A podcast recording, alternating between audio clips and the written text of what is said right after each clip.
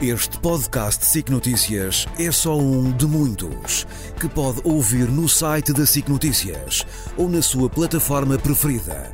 Os melhores programas de televisão, a opinião que importa e ainda entrevistas exclusivas em podcasts originais.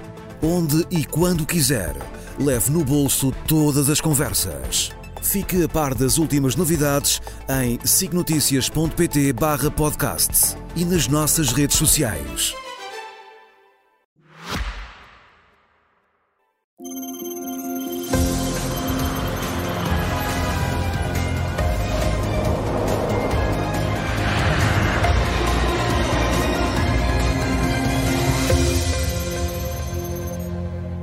Boa noite. Esta semana, os presidentes do PSE e do CDS, Luís Montenegro e Nuno Melo, reuniram um grande grupo de conhecidos economistas em Lisboa para ajudar a preparar o programa eleitoral da nova coligação. No final do encontro, os dirigentes da AD prometeram descer o IRS e também o IRC, melhorar a saúde e a educação com o apoio de privados.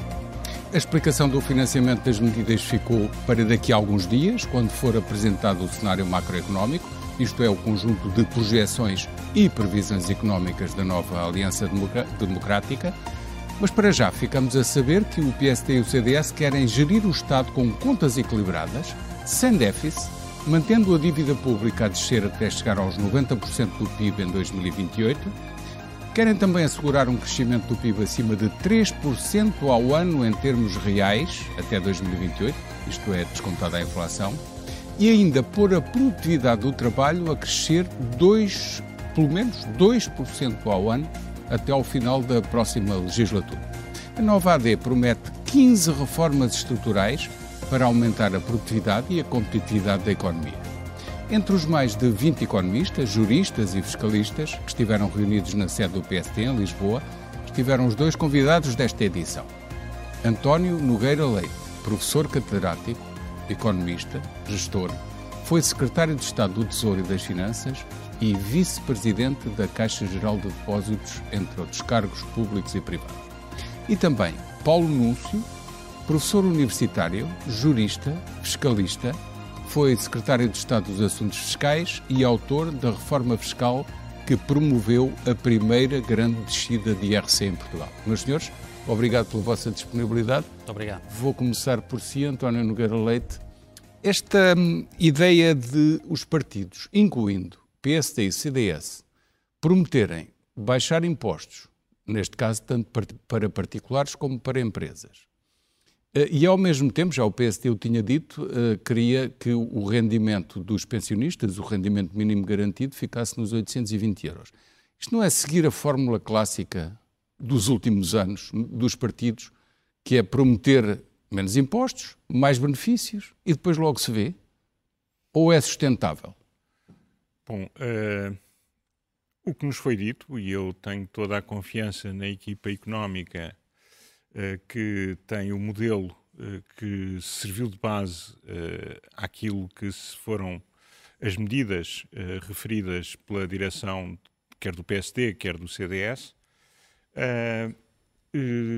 enfim, são pessoas da máxima confiança, o professor Joaquim Miranda Sarmento, o professor João Val Azevedo, do Banco de Portugal, e mais uma série de pessoas que são o professor Vilares, da Universidade do Porto, uh, o professor Oscar Lopes, da Universidade do Porto também, portanto, um conjunto de pessoas uh, que, uh, tendo um modelo e tendo simulado as várias, as várias opções, é evidente que eu estou absolutamente confiante, e, e isso far-se à prova na próxima semana, quando apresentarem publicamente, de que o, as coisas funcionam. Pelo menos o modelo tem um resultado coerente.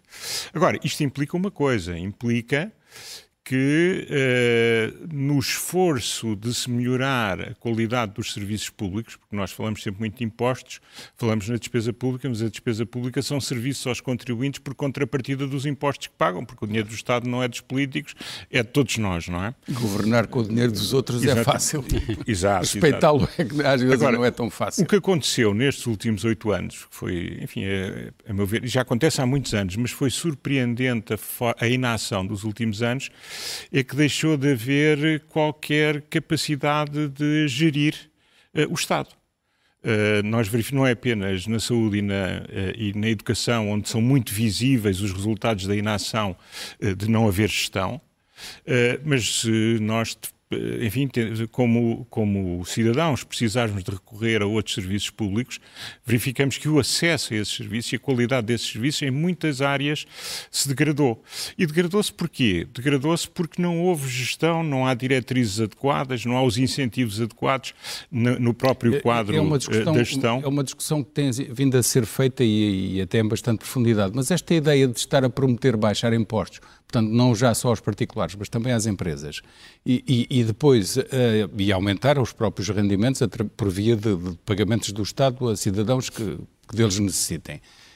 Mas eh, deixando para depois aquilo que é usando o palavrão a economia, cenário macroeconómico, mas é, é, é o, aquilo que é a projeção do que a nova Aliança Democrática quer fazer para garantir mais crescimento, parece-me à primeira vista corresponder àquilo que é dar, dar as benesses primeiro e depois uh, tratar daquilo que é arranjar a riqueza para poder distribuir. Bem, há aqui um ponto relativo à incerteza. Eu não quero ser uh, demasiadamente técnico, sei que estou numa televisão, uh, mas há um ponto que de parte a parte não tem sido muito abordado e que é qual é que é a elasticidade uh, às alterações de taxas, a elasticidade da receita às alterações de taxas, porque nós sabemos que há pontos a partir dos quais taxas maiores significam receitas menores. Uh, não estou a dizer que estejamos nesse ponto, mas também uh, quem propõe sempre taxas maiores não está certo de que isso aconteça. O que nós tivemos foi uma folga uh, que existe neste momento e que resultou de um aumento brutal da inflação, da, das receitas fiscais por via da inflação, que, por outro lado, não foi compensado para uma boa parte das despesas públicas, nomeadamente se pensarmos nas despesas com funcionários, não digo dos aposentados, porque esses aí uh, foram sempre acautelados, mas se falarmos uh, dos funcionários abaixo dos que têm as qualificações mais baixas e os cargos menos, eh, menos eh, enfim, complexos, todos os outros tiveram no conjunto destes anos, mesmo incluindo aquilo que vai acontecer em 2024, uma perda real. Ora, isso gerou uh, toda uma situação em que o que a AD está a falar é basicamente uh, prosseguir e, e pôr em cima da mesa as propostas que já tinham feito e que foram uh, chumbadas uh, pela maioria, neste caso o Partido Socialista. Uh, por outro lado. Mas que, então, no seu entender, tem a sustentabilidade? Eh, sim, sim, tanto quanto isso foi questionado e, enfim, as pessoas que são responsáveis pelo, pelo modelo no qual todo este, todos estes cenários uh, são, uh, são uh, testados, enfim, foram perentórias e, e, bastante tranquilizadoras relativamente a esse facto e, portanto, eu estou convencido... Mas porquê que, que a é expressão criar mais riqueza para depois poder distribuir não apareceu logo à cabeça? Ah, mas isso, é, isso tem que acontecer. É esse o processo. Quem lá estava? Isso, isso aí depende do processo político, mas a questão foi sempre, a maneira como isto foi apresentado foi, temos que criar as medidas para que a economia possa crescer mais e não foi dito nunca, em circunstância alguma, que a economia vai crescer mais porque os, porque os impostos baixam. Os, os impostos baixarem faz parte de um menu de reformas uhum. e faz parte de um menu de medidas que são essenciais para que a economia cresça. E crescendo a economia, as receitas fiscais uh, também crescem por, por, por, por essa, mas num por essa mesma momento, dinâmica. imagino que isto se cruza Não, mas... com um arrefecimento que já está a acontecer na Alemanha e um arrefecimento da economia em Portugal que nem precisa de ser Não, estagnação, e, nem precisa de ser recessão, basta ser estagnação. O, o, o, esse, esse, esse, o cenário, esse cenário depois pode desequilibrar-se. Sem dúvida, e depois ter-se-ão de tomar as medidas, mas nenhum partido vai fazer projeções que não tenham em conta as projeções que as, as instituições internacionais, nomeadamente as da União Europeia, fazem. E o PSD teve como base, em termos de Foi cenário internacional, aquilo que é esse exercício. Não é, um cenário, não é um cenário, digamos, contingente, muito negativo, não. É, é o cenário base que a União, com que a União Europeia funciona Contrasta neste momento. com o cenário de Mário Centeno em 2015? Não, quer dizer, o, Mário, o, cenário de Mário Centeno em 2015 uh, eh, era um cenário que uh, as pessoas dizem que depois de alguma forma se realizou, mas realizou-se com muitas alterações. Por exemplo, deixar de haver investimento não público. Foi, não foi não é? o que foi aplicado, na verdade. Claro, é isso. Não, quer dizer, do ponto de vista de, de, de, dos valores totais, sim. Do ponto de vista da composição e das políticas, não, porque uma das coisas que sempre foi bandeira dos socialistas foi promover o investimento público. O Dr. Costa presidiu aos governos que menos investimento público fizeram desde 1974. É um... e, portanto, Portanto, quer dizer, é um dado estatístico. A, a partir de, não, isto não é uma opinião, é um factos, dado é? estatístico. É? Paulo Núncio, as mesmas perguntas, começando por esta, que é, um, promete-se baixar impostos, agora não só para particulares, mas também empresas, e, e, parece ser o seguir da receita clássica dos partidos, pelo menos nas na última década, que é prometer primeiro, depois logo se onde é que vai buscar o dinheiro. É isto? Não, não é. Eh, em primeiro lugar, muito boa noite e obrigado mais uma vez pelo convite. Eu gostava de começar por dizer que eh, a Aliança Democrática é a única força política eh, capaz de juntar numa mesa 20 dos melhores economistas portugueses. E, temos a academia, temos os professores de economia mais reputados a opinarem sobre aquilo que deve ser o programa da Aliança Democrática. Eu não vejo nenhuma outra força política que concorre nestas eleições a ter essa capacidade de atração ao nível dos melhores dos melhores. E nós, felizmente, temos essa capacidade. Depois, as medidas que foram anunciadas são medidas que estão integradas no cenário macroeconómico, como foi, aliás, referido. Que, que não foi apresentado. Foi que ainda não foi apresentado, vai ser apresentado mais tarde, mas as medidas foram antecipadas. Eh, Elas constam Ficamos do cenário macro. descansados ou, ou escusamos de ficar descansados? Não, nós estamos completamente descansados. Uh, se há uma diferença, mais uma vez, para outras forças políticas, e que reforça a credibilidade e a confiança da Aliança Democrática é exatamente fazer as propostas baseadas num cenário macroeconómico, para as pessoas que estão lá, lá, lá em casa perceberem, eh, no fundo, eh, está-se a prever aquilo que vai ser eh, o país em termos de crescimento económico e de finanças públicas nos próximos quatro anos e é em função dessa realidade que são apresentadas as medidas. E as medidas servem exatamente para melhorar as metas e os objetivos económicos do país. Como dizia, uh, com as reformas que a Aliança Democrática quer apresentar, uh, prevê-se que o crescimento económico ultrapasse os 3% no final da legislatura, o que significa mais que duplicar o crescimento mas, que vamos ter em 2023. Só tivemos conhecimento de objetivos e não de medidas em concreto. Como lhe digo, cada coisa a seu tempo vão ser apresentadas. 3% é um objetivo, aumentar a produtividade é um objetivo, baixar o IRS e o IRC são objetivos. Com certeza, e vão, e vão ser concretizados. A maneira de, de, de conjugar estas, varia, estas, variáveis é que pode não dar certo e introduz aqui a, a, a, o, mesmo, o elemento de incerteza de que falávamos há bocadinho, que é, por exemplo, a Alemanha está numa estagnação, só não caiu em recessão porque não houve dois trimestres consecutivos, mas na verdade no conjunto do ano 2023 caiu 0,3%, igual ao último trimestre, e se Portugal apanha uma estagnação, esse cenário se calhar desequilibra-se, digo eu. Claro, há, há, um conjunto de variáveis internacionais que não podem ser eh, completamente controladas por um decisor português e, e, por isso, evidentemente, que os governos têm que se adaptar a estas circunstâncias. O que eu quero reforçar é o princípio de confiança e de credibilidade uh, da Aliança Democrática. Nenhuma outra força política começa com um cenário macroeconómico a identificar e a contabilizar cada uma das medidas, quer do lado da receita, quer do lado da despesa, eh, para depois as apresentar aos portugueses. E é esse o caminho, deixe-me só terminar este ponto que é importante, é esse o caminho escolhido pela Aliança Democrática. Dir-me-á, é mais fácil apresentar medidas sem qualquer tipo de seriedade, sustentabilidade, credibilidade? Provavelmente será, mas, mas esse não que, é o caminho escolhido pela Aliança Democrática. Os governos de António Costa, estou a falar de governos no plural, foram oito anos, eh, prosseguiram um objetivo que foi uh, conseguir levar o déficit uh, uh, a transformar-se em superávit, concretamente, e conseguir reduzir a dívida, pelo menos em valor relativo, face ao PIB. Portanto, esse mérito esses governos tiveram. É, o, o, vosso exercício é para manter o equilíbrio orçamental. E conseguem ir para lá disso reduzindo impostos e melhorando a qualidade dos serviços públicos. Sem dúvida. Falava António Nogueira Leite. Sem dúvida. O, o objetivo... É que aí é que estão as medidas. Para, é- Objetivos são dúvida. nobres. Medidas concretas... Com certeza. Precisam-se para para, conseguir. Eh, eu acho que ninguém duvida que a Aliança Democrática vai manter as contas públicas em ordem.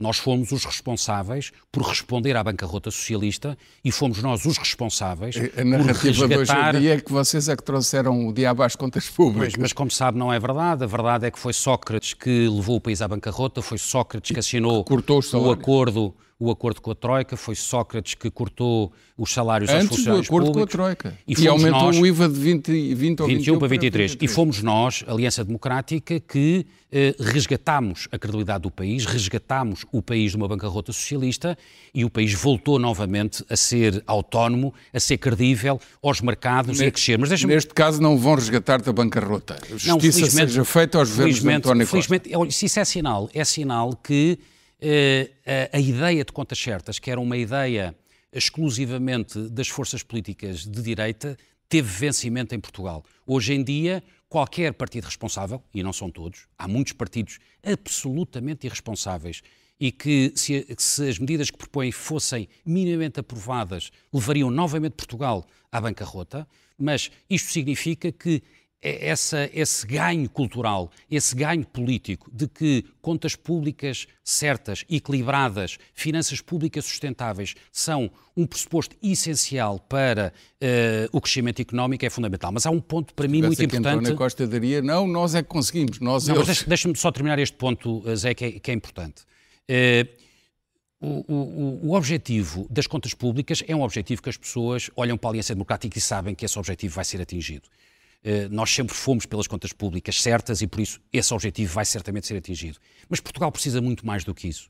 Portugal precisa eh, de crescer economicamente, de estar no pelotão da frente. Portugal, até agora, eh, tem vindo a, empobrecer. Portugal está a caminho com os socialistas da cauda da Europa em termos de riqueza. E nós temos que inverter este legado muito negativo dos socialistas.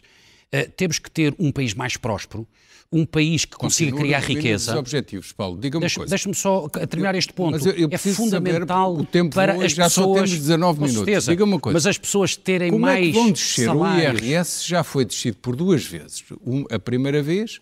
Uh, uh, com o governo de António Costa, a descer as taxas no que diz respeito aos escalões mais baixos. E agora foi até ao limite máximo do quinto escalão. Tem margem para descer em toda a, a estrutura do, dos escalões? Qual é a nossa análise sobre isto? Sim, mas qual é a nossa análise sobre isto? As famílias Sim, portuguesas. O último? Eh, todos Não. os escalões. O, to, todas as famílias vão poder beneficiar de uma redução. Mas deixe-me dizer este ponto. Qual é a nossa análise? A nossa análise é que as famílias portuguesas estão absolutamente asfixiadas com impostos. Eh, as famílias portuguesas pagaram em 2023 mais 3 mil milhões de impostos de IRS, em particular de IRS, do que pagaram em 2015 quando o PSD e o CDS estiveram pela última vez no governo. Um valor absoluto, e há muitas. É um há, valor absoluto. eu peço desculpa. há muitas. base superior, óbvio que dá um valor. Há muitas decisões. final superior. Uh, há muitas decisões de política fiscal que foram tomadas pelo governo socialista e que agravaram a carga fiscal sobre os portugueses. Isso tem um exemplo. a ver com impostos indiretos e taxas. Não, não, não, também nos diretos. Olha, no, no IRC houve um aumento da derrama estadual. Hoje as empresas pagam a taxa mais elevada de IRC da União Europeia. Ao nível do IRS. Não, se não tiverem exceções, mas de, isso é outra. outra ao nível do IRS, eh, o, a decisão do governo socialista de não atualizar os escalões de IRS à taxa de inflação, quando a inflação foi de 7,8, significou um agravamento de mais 600 milhões de euros, que se refletiu depois no ano seguinte. E por isso, esta redução que os socialistas anunciaram quase que não compensa o agravamento que eles tinham feito anteriormente. O que as pessoas sabem é que continuam a pagar muitos impostos. E, então, mas principalmente... para as pessoas saberem, é uma redução de quê? Dois pontos percentuais? Eh, em alguns casos até se poderá ser maior. Mas, como lhe digo, essas reformas em serão todo, apresentadas em todos no próximo semana. a taxa diminuirá? Uh, em, em, em, todas as famílias terão uma redução não de IRS. Não responder à pergunta. É, é um fiscalista uh, a responder-me. Em todos os escalões, incluindo no mais alto, as taxas diminuirão? Esse, esse pormenor será conhecido quando as reformas económicas da AD forem apresentadas e, em princípio, será na próxima semana. O que ah, eu lhe posso dizer agora, é que, para além... Agora, interpretando a sua resposta, claro que se baixar nos, outra vez nos cinco primeiros quem está no topo não, mas serão, serão, serão reduzidos mais é escalões. Não, mas serão reduzidos mais escalões. E há aqui um, um aspecto absolutamente essencial. É que tem que haver uma redução mais forte para os jovens. E, e eu queria realçar este ponto, se me permitir, muito rapidamente. Sim. Para além de uma redução eh, generalizada das taxas uh, para as famílias e com especial enfoque para a classe média, uh, os jovens vão beneficiar de uma redução mais forte. Isto significa que os jovens até aos 35 anos vão pagar uma taxa de apenas 15%. O que é que isto significa? Significa que se um jovem entrar no mercado de trabalho aos 20 anos, terá 15 anos, até aos 35, a pagar apenas uma taxa de 15%. Mas isso não é um forte é rombo absolutamente... na receita de IRS? Já fizeram as contas? Estão todas as contas feitas no cenário macroeconómico, quer em termos de despesa, quer em termos de receita. E o cenário macroeconómico é muito para um robusto. jovem que se especialize muito e consiga um emprego a ganhar o topo? Só com o último escalão, não. Este, este uh, efeito, este, este regime, uh, aplica-se a todos os escalões, menos o último. Mas este regime é absolutamente decisivo. Para nós conseguirmos reter uh, talento e reter jovens qualificados em Portugal, e, simultaneamente, permitir o regresso de jovens qualificados que imigraram para o estrangeiro. E, aliás, deixe-me que lhe diga, a imigração massiva, lembro-me de, uma, de, um artigo recente do Expresso que indicava, penso que aliás era a Sim, capa, indicava que um terço dos jovens que nasceram em Portugal estão hoje a viver e a trabalhar no estrangeiro. Isto é o maior falhanço da governação socialista. É a maior prova que a governação socialista falhou, especialmente aos jovens. António, uh, viu a, a, querer intervir durante esta parte da conversa uh, sobre IRS e sobre IRC. É possível baixar bastante? A, a ideia que, que, nos foi transmitida uh, é que estavam a pensar em retomar aquilo que foi um acordo tripartido que envolveu o Partido Socialista e que o Dr. António Costa decidiu não prosseguir. Que António José Seguro tinha Exatamente. e depois foi interrompido. Exatamente. Então, mas chegar mas, até aos 15. Exato. Uh, mas gradualmente, gradualmente dois pontos percentuais por ano. Isso dá 3 anos. Está nos 21, Exatamente. 19, 17. e mais um, para chegar Sim. aos 15. agora, repare que com a, da forma que o IRC é calculado. Se nós olharmos, por exemplo, há, há, informação sobre isso para as empresas do PSI 20, para as maiores, há muitas que têm, pagam taxas muito acima de 30% neste uhum. momento, porque temos e, que... E, e depois há outras que não pagam nada. Das cotadas, não. Uh, existem é, veículos de alguns não, acionistas, mas, existem veículos de alguns acionistas que estão sediados noutros sítios. Agora, na as Holanda, empresas, na Holanda, mas por exemplo, não são o grupo Jerónimo Martins. O grupo Jerónimo Martins está cá. Os, os donos da Jerónimo Martins certo, é que certo, estão lá. Certo, certo. Uh, uh, portanto, eu estou a falar das empresas os rendimentos das empresas são tributados cá, os rendimentos do olhar, capital... Se, que é dos acionistas é que é tributado. Mas já foi tributado também aqui. Certo, é preciso certo. ver que uh, a diferença entre os resultados antes de impostos e, e depois de impostos, em termos de IRC, estamos a falar em taxas efetivas em que temos que olhar para todas as, para todas as tributações autónomas, todas as, a complexidade enorme em que se transformou o IRC, uh, eh, o que nós, o que nós uh, verificamos é que há, as empresas cotadas pagam muito mais. A própria banca, que a certa altura, há 15 anos atrás, pagava muito menos, chegou a pagar uhum. alguns bancos menos de 15%, hoje em dia estão bem acima Era de 20%. através da Zona Franca da Madeira, hoje em dia, mas estavam lá 30% ou mais Mas hoje em dia estão todos bem acima de 20%. Portanto, esta ideia de que temos um IRC baixo, que os grandes não pagam, é uma ideia falsa, porque não corresponde corresponde aos dados da AP eu, eu, e não sempre corresponde um ao, ao que lá é acontece. Dizer, um, duvidoso em relação a baixar-se taxas uh, para não se pagar menos impostos e não só olhar aquilo que é muitas vezes o verdadeiro constrangimento, ou os verdadeiros constrangimentos da economia, que tem a ver com o mau funcionamento da justiça económica. Mas, mas tudo isso, tudo tem a ver isso com falado, informalidade. tudo isso foi falado e tudo isso tem, está pensado. Tem a ver com as, com as 4.300 taxas que, que, aliás, os governos de António Costa abusaram de taxas sobre tudo e mais alguma coisa, uh, algumas delas eh, argumentando que era para a defesa do ambiente e depois nada desse dinheiro vai para a defesa do ambiente, não vai aplicado na, na defesa da biodiversidade, vai preencher os cofres do Estado, ponto. Uma recomendação que Falaram fizemos, disso.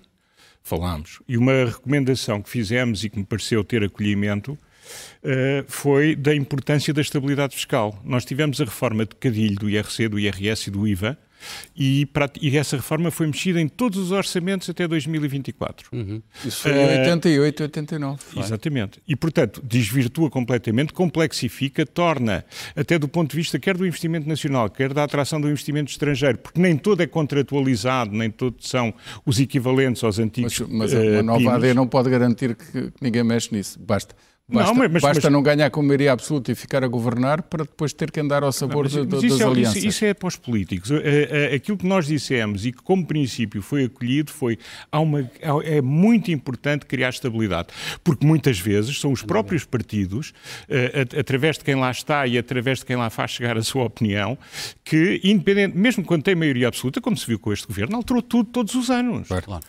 E, e, portanto, isso é uma postura. Outra postura é uma pessoa resistir o mais possível a, fazer com que o nosso sistema fiscal seja dos mais instáveis o IRC da União Europeia. até 15% de taxa, taxa nominal, por assim dizer, e as derramas também reduzidas? É, isso não foi falado. falado. Isso não foi falado. Mas as derramas depois acrescentam mais. Claro, mas o que está bem, mas é que então perdia-se ainda mais receita. Portanto, o que nós estamos a falar é aquilo que é compaginável é a taxa com o principal, por assim dizer. É a taxa, a taxa principal, nominal. a taxa nominal. Sim, a taxa nominal do imposto. Eu chamei-lhe principal do ponto de vista informal e jornalístico, mas é a taxa nominal. Uma pergunta incontornável nesta conversa. O, aquilo que a Nova AD eh, referiu como maneira de voltar a ter mais qualidade nos serviços públicos, nomeadamente educação e saúde, foi recuperar as parcerias com privados, no caso da, da, da saúde, fazer novas parcerias público-privadas, e no caso da, educação, os contratos de associação com privados, eh, como existiram no, no próprio ensino secundário. Pergunta: todas as PPP foram assim tão positivas, nomeadamente na área da saúde? Aquelas que existiam e que o governo socialista terminou? Uh, não me compete a mim dizer, mas as avaliações que eu vi de entidades idóneas como o Tribunal de Contas e outras foram sempre de que o, o Estado tinha poupado relativamente ao que teria acontecido se tivesse isso, sido ele próprio Isso foi na última hospitais. década, mas eu faço um exercício de memória e é por isso que eu gostaria que este assunto fosse aqui debatido. Foi a primeira PPP na saúde foi uma coisa muito complicada. Mas isso não foi uma PPP. Foi, isso, foi. Isso, foi para o Hospital foi, Amador assim. Desculpa, eu conheço, eu foi conheço, um contrato eu conheço, privado. Eu conheço o contrato total. Em, em que, que em que, se me permite só para concluir, eram os privados a gerir e chegou-se a uma fase em que os privados reclamavam mais, ou melhor, o Estado achou que tinha sido enganado nas contas e pedia uma devolução de 25 milhões de euros ao Grupo Mel. E o Grupo Mel pedia ao Estado 40 milhões de euros de compensação porque arbitral... achava que faltava. E a diferença entre um e outro era 75 milhões, já na altura. Portanto, não correu bem. Mas elas tiveram que ir para o Tribunal Arbitral. E ganhou o Grupo Mel. Uh, por acaso... E ganhou o Grupo Mel, porque nesse caso Mel. o Estado fica sempre um bocado desprotegido. Não fica termos... desprotegido, o Estado não tinha razão e, portanto, perdeu. Depende da maneira como os contratos são o feitos. O amigo está sempre aqui a falar da justiça, da necessidade de confiar e, na justiça. E agora, e agora, fazer, quando não lhe e agora tem que fazer um contraditório justiça, convosco. Então agora a justiça não é confiável. Quando, e agora tem que fazer um contraditório. A justiça depende não é confiável quando não lhe agrada. António, depende da sede. A justiça é independente. Depende da sede. Sabe onde é que os grandes contratos de PPP escolhem as sedes para dirimir o mas as questões de litígio em Londres e Nova Iorque. Depois, o, o, como dominam os circuitos mas, mas, mas, agora, do ponto de vista técnico, não é uma PPP, não foi uma PPP. Aprendeu-se muito e as PPPs que se lançaram efetivamente já com o governo Sócrates, portanto, governo do Partido Socialista, mas antes do Partido Socialista ter esta deriva marxista, antes de ter ido buscar novamente uh, o capital que o doutor uh, Soares tinha posto na gaveta, que agora está em cima da cabeça, uh, em cima da secretária de todos os membros do Partido Socialista, mas nessa altura o engenheiro Sócrates relançou verdadeiras PPPs, portanto, verdadeiras parcerias público-privadas. E quanto Sim, a essas, mas... é inquestionável que funcionaram bem. Mas, agora, o que eu posso dizer... Foi um problema. Mas isso não tem nada a ver. Ninguém quer fazer parcerias rodoviárias. Outras pessoas é que estão a dizer que querem dinamizar setores que vão escolher, se calhar, não são rodovias, mas são outras coisas que também incluem transportes.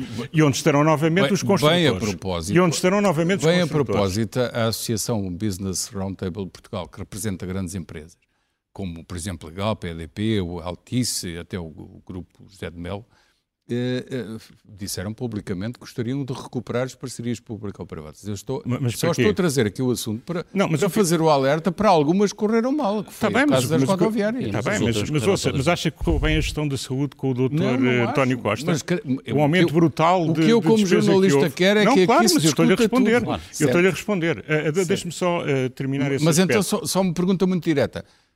Também acha que devem voltar os PPP parcerias mas, mas, privadas como forma mas, tanto... que o Estado não só ter recursos, mas haver melhor gestão não, em áreas é, mas, como a saúde. Mas não é transformar o SNS num SNS com, eh, com parcerias público-privadas, é ter algumas parcerias público-privadas em número limitado que sirvam também de, de benchmark de referência para que haja um comparador que permita melhorar a performance do, do, do, do, resto do setor do Serviço Nacional de Saúde.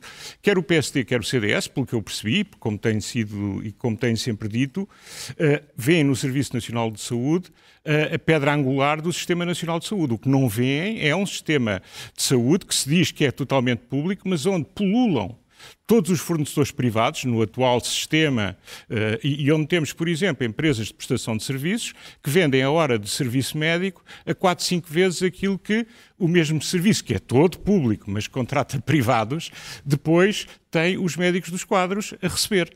Portanto, é isso é que nós achamos, é clarificação, transparência, uh, uh, accountability, desculpa o anglicismo, portanto, a necessidade responsabilização, responsabilização e não esta verdadeira amálgama em que sob a capa de uma coisa que é totalmente pública uh, vão medrando múltiplos interesses privados, esses sim perigosos porque não são conhecidos. Paulo Núcio, eu, eu, a mesma pergunta se em relação às parcerias... Voltar, voltar ao IRC, só para uh, dar uma notinha. Tem que ser muito rápido. Rápido. Uh, Faltam-nos seis minutos. Pronto. É, é, é muito... tinha aqui tanta coisa para discutir. Certo, mas é, é, muito importante, de facto, a redução de impostos sobre as empresas. Uh, a prioridade vai ser a redução de impostos sobre as famílias, mas é importante que seja complementada com a redução de impostos sobre as empresas. As empresas portuguesas pagam hoje... a baixa hoje... da taxa nominal vai ser compensada com muito mais empresas a pagar? Sim, é, é isso, isso é, em, isso, 2000 em 2013 e 2014 aconteceu isso, ou seja, houve uma redução de taxa e a receita aumentou devido à atividade económica. E é muito importante que se faça esta reforma do IRC por duas razões. Por um lado, por uma questão de decência, como foi, já foi dito, uh, essa reforma foi acordada por três partidos e pelo PS de António Gesto Seguro e rasgada por António Costa, em segundo lugar, porque é fundamental para inverter o legado de empobrecimento e, e, e de, um de, um país a caminho é da cauda da Europa. De, criação, de ajudar à criação de riqueza. Sem dúvida. E nós temos que ambicionar um país muito melhor, muito melhor para as pessoas que aqui vivem e para os jovens poderem voltar a sonhar com Portugal. Parcerias público-privadas, não ou sim? Não, absolutamente, repara. Uh, uh, o... Não, vírgula, absolutamente sim. É isso. Não, exatamente. Não, não. O, o, o que nós queremos, de facto, é, olhando para a realidade, nós vemos um Estado que colapsa todos os dias na educação, na saúde e na habitação. Faltam, oh, oh, deixe-me só dizer isto, faltam médicos, faltam professores, faltam casas e as pessoas hoje têm a plena noção que só contarem com o Estado significa que a saúde vai continuar num caos, significa que os alunos vão continuar sem professores e significa que os jovens vão continuar sem habitação. O António já falou aqui do caso das parcerias da saúde que funcionaram bem, e é um facto, o Tribunal de Contas o disse. No caso da educação, havia contratos de associação e literalmente houve muitos desmandos. E eu lembro aqui uma história que nunca me esqueci disso, que foi quando houve o, o tremor de terra, o, o terremoto e o tsunami eh, no Japão e, e, houve problema com a central nuclear, na altura houve a notícia de que havia um grupo de dezenas de jovens portugueses que andavam a passear pelo Japão. Eu digo passear porque era literalmente o que andavam a fazer. E eram alunos de uma escola do Oeste, um célebre agrupamento de escolas do Oeste, que, que andava de vez em quando a passear pelo mundo com os alunos, com o dinheiro do Estado, de um contrato de associação. Nunca me esqueci dessa. E esse grupo depois teve problemas com a justiça e foi muito investigado. Queremos reeditar estes desmandos com contratos de associação com Eu escolas? Eu acho que, vamos ver, uma coisa é um caso concreto de uma eventual violação da legalidade ou não cumprimento de um contrato de associação. Isso compete ao Estado inspecionar, verificar e punir uh, aquelas pessoas que não cumprirem as regras. Outra coisa é se a ideia de um contrato de associação é uma boa ideia ou uma má ideia para a sociedade portuguesa. E nós continuamos a achar que é uma boa ideia. Porquê? Porque permite... Em geral, uh, aos... o saldo foi positivo? Foi absolutamente positivo. Do nosso parte, a, a, lógica é recuperar os contratos de associação. E eu explico muito rapidamente. Uh, neste, os contratos de associação permitiam a, aos filhos das famílias com menores rendimentos poderem entrar e estudar em colégios privados que ofereciam mais qualidade. Quando se terminaram esses contratos de associação, o que, o que, aconteceu foi que as famílias com menores rendimentos passaram a ter uma única possibilidade, que é colocar os filhos em escolas públicas. Havia escolas dessas que inflacionavam as notas para ter mais procura. Mais uma vez, está, não, não confunda a árvore com a floresta. Eu, o, eu não ponto, confundo, tenho é que falar do, do que correu mal para perceber o que é que se pode está, fazer deve melhor. estar sujeito à fiscalização e à inspeção e, e, e os responsáveis devem ser punidos. Outra coisa é permitir que eh, os filhos de famílias com menores rendimentos tenham as mesmas oportunidades que eh, filhos de famílias com mais rendimentos, porque isso significa igualdade de oportunidades, isso significa mobilidade social e esse também foi uma falha da governação socialista. Diga uma coisa, como é que, o que é que achou, ou, ou, em que papel ou em que condição fica Pedro Nuno Santos, como ex-ministro das Infraestruturas, agora com aquela argumentação aduzida pela administração da TAP eh, para contrapor os argumentos de Cristina Urmier Widner eh, por ter sido despedida. Eh, nomeadamente, um dos argumentos é mas a senhora não tinha contrato de trabalho. Em que papel é que fica o ex-ministro? Pedro Nuno Santos foi um dos piores e mais incompetentes ministros do último governo. E o último governo estava cheio de ministros e de secretários de Estado incompetentes. Pedro Nuno Santos provavelmente terá sido o campeão da incompetência. E a pergunta que se tem que fazer é esta: se alguém que não serviu para ministro pode servir para primeiro-ministro? Uma pessoa que não teve confiança nem do primeiro-ministro para exercer as funções de ministro pode merecer a confiança dos portugueses? A minha resposta é evidentemente que não. E essa é mais uma das razões. Deixe-me só concluir com este ponto. É mais uma das razões porque é fundamental a Aliança Democrática ganhar as próximas eleições. Porque nós, nas próximas eleições, vamos ter umas eleições absolutamente decisivas para o futuro do país. E há dois modelos e só duas oportunidades de governação. Uma que é, uh, mais uma vez, a geringonça, liderada por Pedro Nuno Santos, e se essa geringonça ganhar, nós vamos ter provavelmente o governo mais à esquerda, a esquerda mais radical desde 1975, com o Bloco e o PC sentados à mesa do Conselho de Ministros. A alternativa é esse cenário de geringonça de esquerda, a única alternativa possível é um governo de direita, é um governo da Aliança Democrática com um projeto ambicioso, reformista, para colocar Portugal novamente no pelotão da frente da União Europeia. António, uh, temos mesmo muito pouco tempo, se quiser comentar esta situação da TAP, e, e entretanto, mais uma pergunta. Este governo caiu por indícios de corrupção ou uh, tráfico de influências, prevaricação por aí fora. Uh, o juiz, o juiz e, o, e os procuradores andaram à pancada e os procuradores recorrem dizendo não, não, nós é que tínhamos razão, mas factualmente foi isto e, e com investigações até ao próprio Primeiro-Ministro. O que é que o um novo governo tem que fazer para evitar este clima de suspeição? Bem, eu, eu, há várias coisas que eu sugeriria. Uh, Peço-lhe mesmo que seja não, eu, muito breve. Eu, eu muito breve. Relativamente à TAP é muito simples. Nós já sabemos há muito tempo que não havia verdadeira tutela. Portanto, havia uma tutela muito informal. E é essa informalidade que. As infraestruturas. Que, sim, mas era, havia muito no governo. Aliás, começou quando o primeiro-ministro, na altura, chamou o que era então o seu melhor amigo, que aparentemente agora já não é, foi um momento de infelicidade, uh, uh, para informalmente negociar por ele uh, ou negociar pelo Estado português com entidades terceiras. Ora, isto é um grau de informalidade que nós não podemos ter. Uma das coisas que eu achava que era útil, não sei se o governo vai... em qualquer governo de Portugal. É. Nunca tinha acontecido tal nunca, coisa em nunca qualquer vi. governo. Também nunca tinha visto, mas enfim, uh, antes de 1980 não me lembro. Mas há um, há um, aspecto aqui que é importante, que eu acho que há regras de transparência. Primeiro é uh, que, que, que a Assembleia se ponha de acordo para aprovar uma lei de lobby que é absolutamente essencial para clarificar todas estas questões. Termos as, as melhores práticas podemos ver no norte da Europa e que podemos ver noutras geografias onde não há estes problemas. E depois um outro aspecto que é muito importante, que eu acho que devia ser automático, mas que é as pessoas tornarem as suas agendas públicas. Tornar as suas agendas públicas e escrutináveis, é tornar de manhã Vou, vou, faço isto e isto e isto. Está a falar dos agentes políticos, Exatamente. governantes. Exatamente. A é um partir, ponto. Esse ponto era essencial. Temos que desenvolver em próximas e, conversas. Eu acho que melhoraria muito, mas isso pratica-se em muitos sítios, melhoraria muito a transparência e a confiança dos cidadãos em quem os governa. António, Paulo, foi um prazer. Muito obrigado. obrigado. Muito obrigado mesmo. Acho que fizemos aqui, mais uma vez, serviço público e ainda há tempo, penso eu, 20 segundos para recomendar um livro de Rui Cardoso, nosso colega, jornalista, Mapa Cor de Sangue, as lutas, as revoltas e as tragédias em Portugal no tempo das invasões francesas. Houve muita mortandade no país que contraria a ideia de um, de um país de brandos costumes. De Italo Calvino, Cavaleiro Inexistente, uma cáustica e espirituosa sátira sobre os assuntos do homem moderno, da Dom Quixote.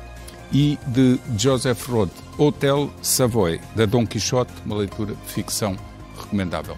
Meus senhores, muito obrigado pela vossa atenção. Até quarta-feira. Tenham uma boa semana.